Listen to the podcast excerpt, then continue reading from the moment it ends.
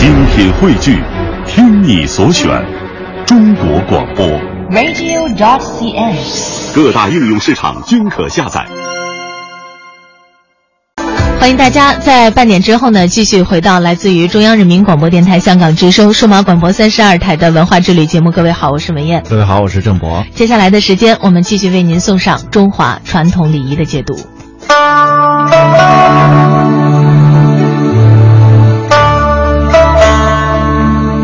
听众朋友，大家好，欢迎收听孔子学堂。礼乐文化是中国先秦时期儒家的伟大创造，它通过对个人的心性、行为的规范，对国家典章制度的制定，使个人和社会都趋向一种合乎道德要求的理性。但到底什么样的行为才是合乎理性的？合乎理性的礼仪规范是否对人性是一种束缚和压抑呢？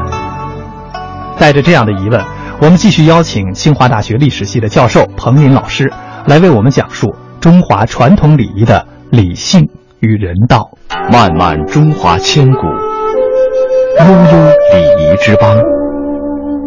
礼乐文明孕育着五千年华夏文化，滋养出谦恭礼让的君子风范。孔子学堂力邀清华大学历史系彭林教授，为您讲述中华传统礼仪文明的深厚内涵，畅谈炎黄子孙的礼乐人生。我们人是一种有感情的动物，每一人一生下来，他与生俱来就有一种喜怒哀乐之情，这你消灭不掉的。那么这种喜怒哀乐之情呢，如果我们不加控制，没有理性的引导，实际上它就是一种很原始的动物性。那么我们人呢是从动物界走出来的，我们的目标是要走到一个真正意义上的人。那么真正意义上的人呢，是要靠理性来引领的。所以这中间呢，我们人的情感，呃，就需要呢有一种规范来约束它，来引领它。这个儒家是把人他琢磨得很透的。呃，我们前面曾经反复讲到，西方人是靠宗教、靠上帝来管住人。那么这个我们中国没有这东西，那么它就涉及到一个人是一个怎样的动物。你要把这一点弄清楚了，你才能去把人管好。那么我们现在把人定义为一个情感的动物，那么这个情感的动物怎么把它管好？一方面你要让他的情感要要发出来，但是同时呢又不能放任，要让他要把他引导到一个合理的一个层面上去，这就是礼仪。《礼记》中说：“礼者，天地之序也。”在儒家看来，礼对于稳定社会秩序、协调人际和谐有着重要的作用。西汉时期，儒家学者董仲舒在汉武帝的支持下，罢黜百家，独尊儒术，并把源于孔子的“君君臣臣、父父子子”和仁义礼智等伦理道德观念归纳为“三纲五常”。这三纲五常就是：君为臣纲，父为子纲，夫为妻纲。三纲确定了人类社会的秩序结构，仁、义、礼、智、信五常之道呢，则为后两千多年的中国封建社会制定了行为规范的基本法则。南宋时期，致力于儒学复兴的理学家们，把礼看作是圣人依据天理制定的规范。一切的伦理纲常也因此具有了至高无上的神圣性。存天理，灭人欲，开始成为每一个理学家必修的课程，一直影响到中国封建社会的终结。近代以来，我们社会呢蔓延着一种极左的思潮，就是千方百计要把我们的传统文化把它抹黑，把中国历史说得一团漆黑。那么事实证明呢，这种做法呢，呃，它非常愚蠢的，而且呢，它非常不理性的。我觉得呢，我们必须要给予正面的一个澄清。成天理，灭人欲这句话呢，我们往往是把它说成是朱熹说的，其实不对。这句话是《礼记·乐记》里面讲的。那么它的本意呢，就是说，呃，在我们这个社会上，呃，它实际上有两种东西，一种呢是社会的公理、社会的正义，古人把它叫天理。那么这个天理呢，是我们整个社会、我们人类能够健康的、持续的发展的一个最基本的一个精神支柱，所以要存天理。但是在我们每一个人身上，呃，或多或少的。往往会有一些不正当的欲望，他这个欲不是说要吃饭，呃，要娶个这个妻子，这是人欲，这是不允许的，要把它消灭，他不是这个意思，就是你要吃饭，这是没有问题的，可是你天天要山珍海味，这叫人欲了。然后你做了一个官，你要贪财受贿，啊，你有权力欲。啊，你有贪欲，你有各种各样那种很过头的那种私欲，这个才叫做人欲。我们读先秦这个儒家的书，我们读司马迁的书，读汉代儒家的书，呃，其实都有非常明确的表达。你比方说，食色性也。那么一个人呢，他有一种很正常的生理需要。饮食男女，人之大欲存焉。他除了要吃，另外他有这个男女之情，这个人的基本的欲望，其实儒家他都是承认的。那么在《礼记》里面呢，实际上他把这个两个东西呢作为一个对立的一对范畴。这个天理，我们尽可能要去弘扬它啊，使我们身上这个都处处都能体现天理的存在。要把身上的那种私欲。要尽可能的把它消灭干净。呃，现在我们很多人为了健康都在练气功。呃，也经常说一个人要清心寡欲。这个这个意思也不是说呃每个人不要吃饭，就说不要有太多的那种过分的那种欲望。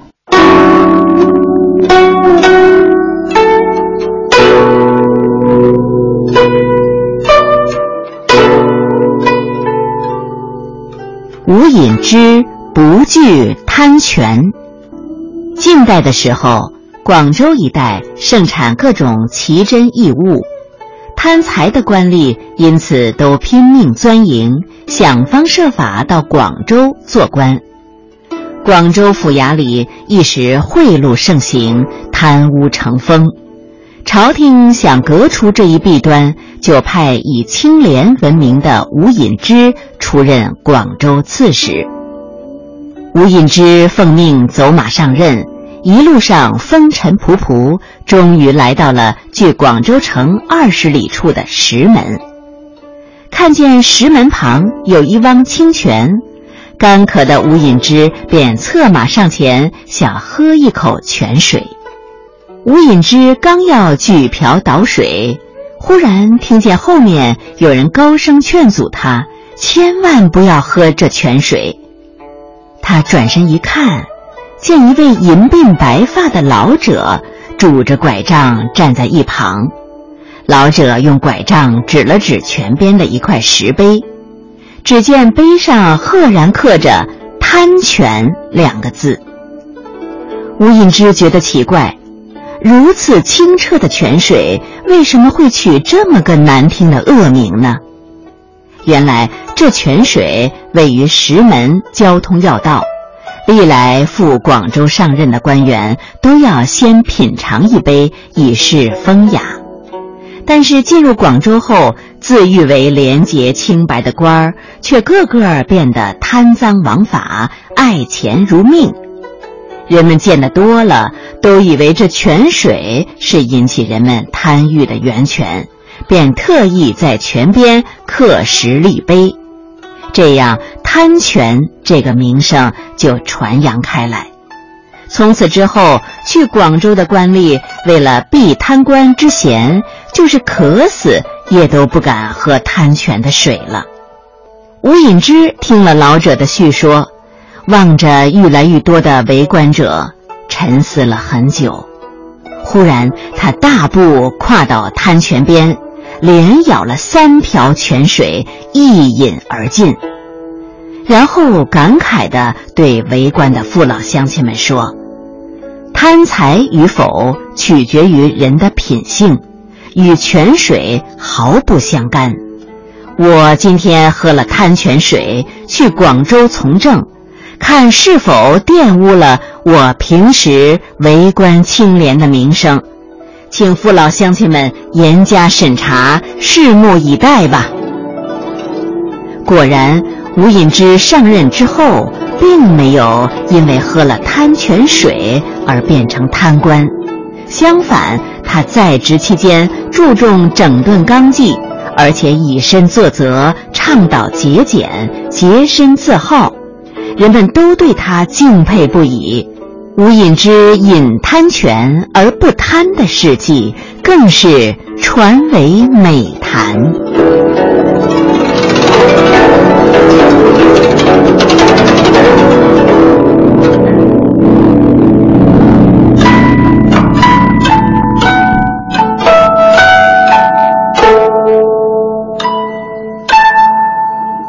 漫漫中华千古，悠悠礼仪之邦。礼乐文明孕育着五千年华夏文化，滋养出谦恭礼让的君子风范。孔子学堂力邀清华大学历史系彭明教授，为您讲述中华传统礼仪文明的深厚内涵，畅谈炎黄子孙的礼乐人刚才我们谈到有一种非常错误的一个理解，就说这个礼呢，它是束缚人性的，它是压制人性的，甚至说是摧残人性的。其实恰恰相反。而我们去读《礼记》，这是两千多年前孔子的学生写的。前不久呢，实际上在我们在湖北的荆门，啊，出土了一批战国时候的一个墓葬里面啊，呃的一批竹简。那个竹简里面，绝大部分都是，呃儒家的典籍，但是后来失传了。那么我们把这批竹简跟儒家的这个文献放在一起看。它里面一个共同的点，甚至有的话说的都是一样的，就是礼是缘情而做的。世界上任何民族啊，这丧礼都是最隆重的，不光是穆斯林也好，这个基督徒也好，佛教徒也好，我们没有这些宗教，但是我们出于对一个生命的敬意，我们这个丧礼是非常隆重，而且大概是最长的。世界上大概没有一个民族，就这个丧礼。要长到三年，那么他这个丧礼，他完全是围绕着人的情感展开的。这个亲人死亡了，这个时候他的子女非常非常悲伤，要痛哭啊，捶胸顿足啊，不吃不喝啊。那么他的这这种情感，他是完全正当的，是合理的。但是呢，你如果不加以控制，呃，那就会要出问题了。啊，如果悲伤过度。怎么劝也不吃不喝，呃，最后对他的生命会造成伤害的。所以，我们儒家觉得呢，不能以死伤生。这边死了一个，丧事还没有办完呢，那边悲痛过度又死了一个。那么，这个呢是对人性的一种摧残。所以，儒家呢，他这对这个丧礼，他就做了许许多多的规定。啊，比方说头三天你不吃不喝，呃，这可以理解。啊，而且你这个生命啊，是能够忍受的。那么到了第四天了，你的邻居这个时候就会熬着粥，拿着东西来要让你吃，这是礼的要求，不能以死伤生。你要面对现实，你要节哀顺变，啊，人死了不能复生。那么这个时候呢，呃，你也开始吃一点东西。呃，另外一开头的时候，你要穿那个丧服，就那校服啊，就是那麻做的那种衣服。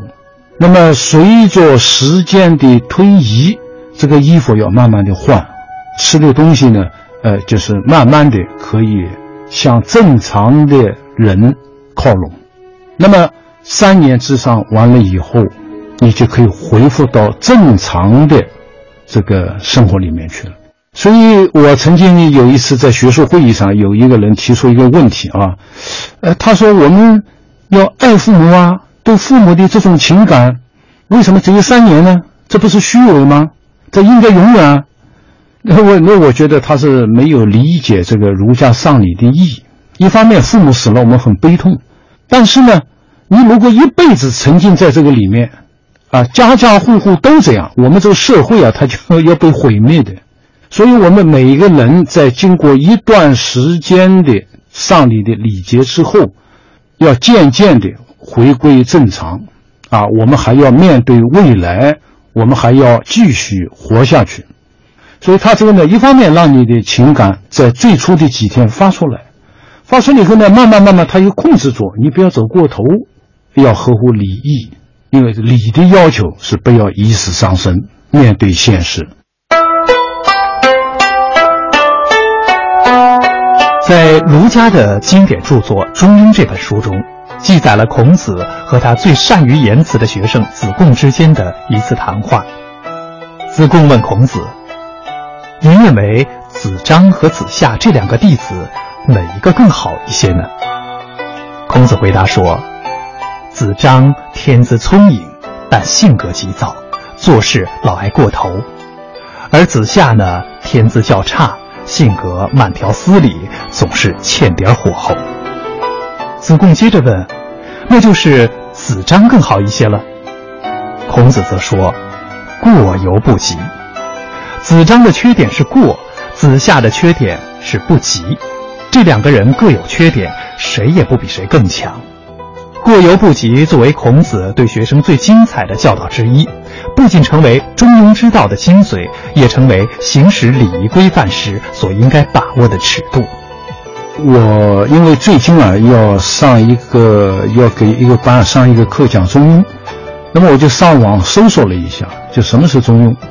啊，结果我看了以后就是忍不住想笑，因为我们现在社会上许许多多的人，他没有读中庸，或者说读不懂中庸，啊，所以我一开始搜索什么叫中庸，哎呀，然后就是说没有原则，就是墙头草，老好人，不得罪人，不讲原则，等等等等。其实这个理解完全背离了中庸的本意，中庸没有一丝一毫。这一类的意思，一开始他就讲了啊，叫做“天命之谓性”，天赋予我们生命里面的喜怒哀乐的这些东西，这叫性。我们每个人都有，一生下来就有啊。这个性跟现在说的那个那个 sex 那那那那是不同的啊，这是指人的一种喜怒哀乐的这样一种本能，它深藏在身体里面的，好比一个钟。啊，一个青铜的钟做好以后，它具备一个发出声音的能力，但是你不敲它不出来的。我们睡着了，你是看不出来，我这个人有喜怒哀乐的。但是，一旦外物刺激之后，就好比那个钟，你去敲了它之后，它声音就出来了。那么，这个性发出来就叫情。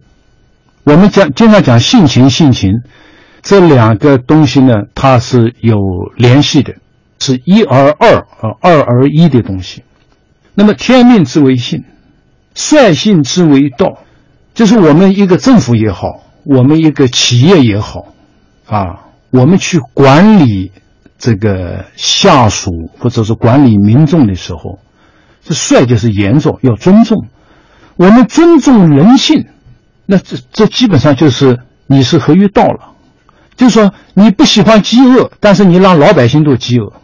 你不喜欢死亡，但是你让老百姓成批成批的死亡，这叫不人道，你是个无道昏君。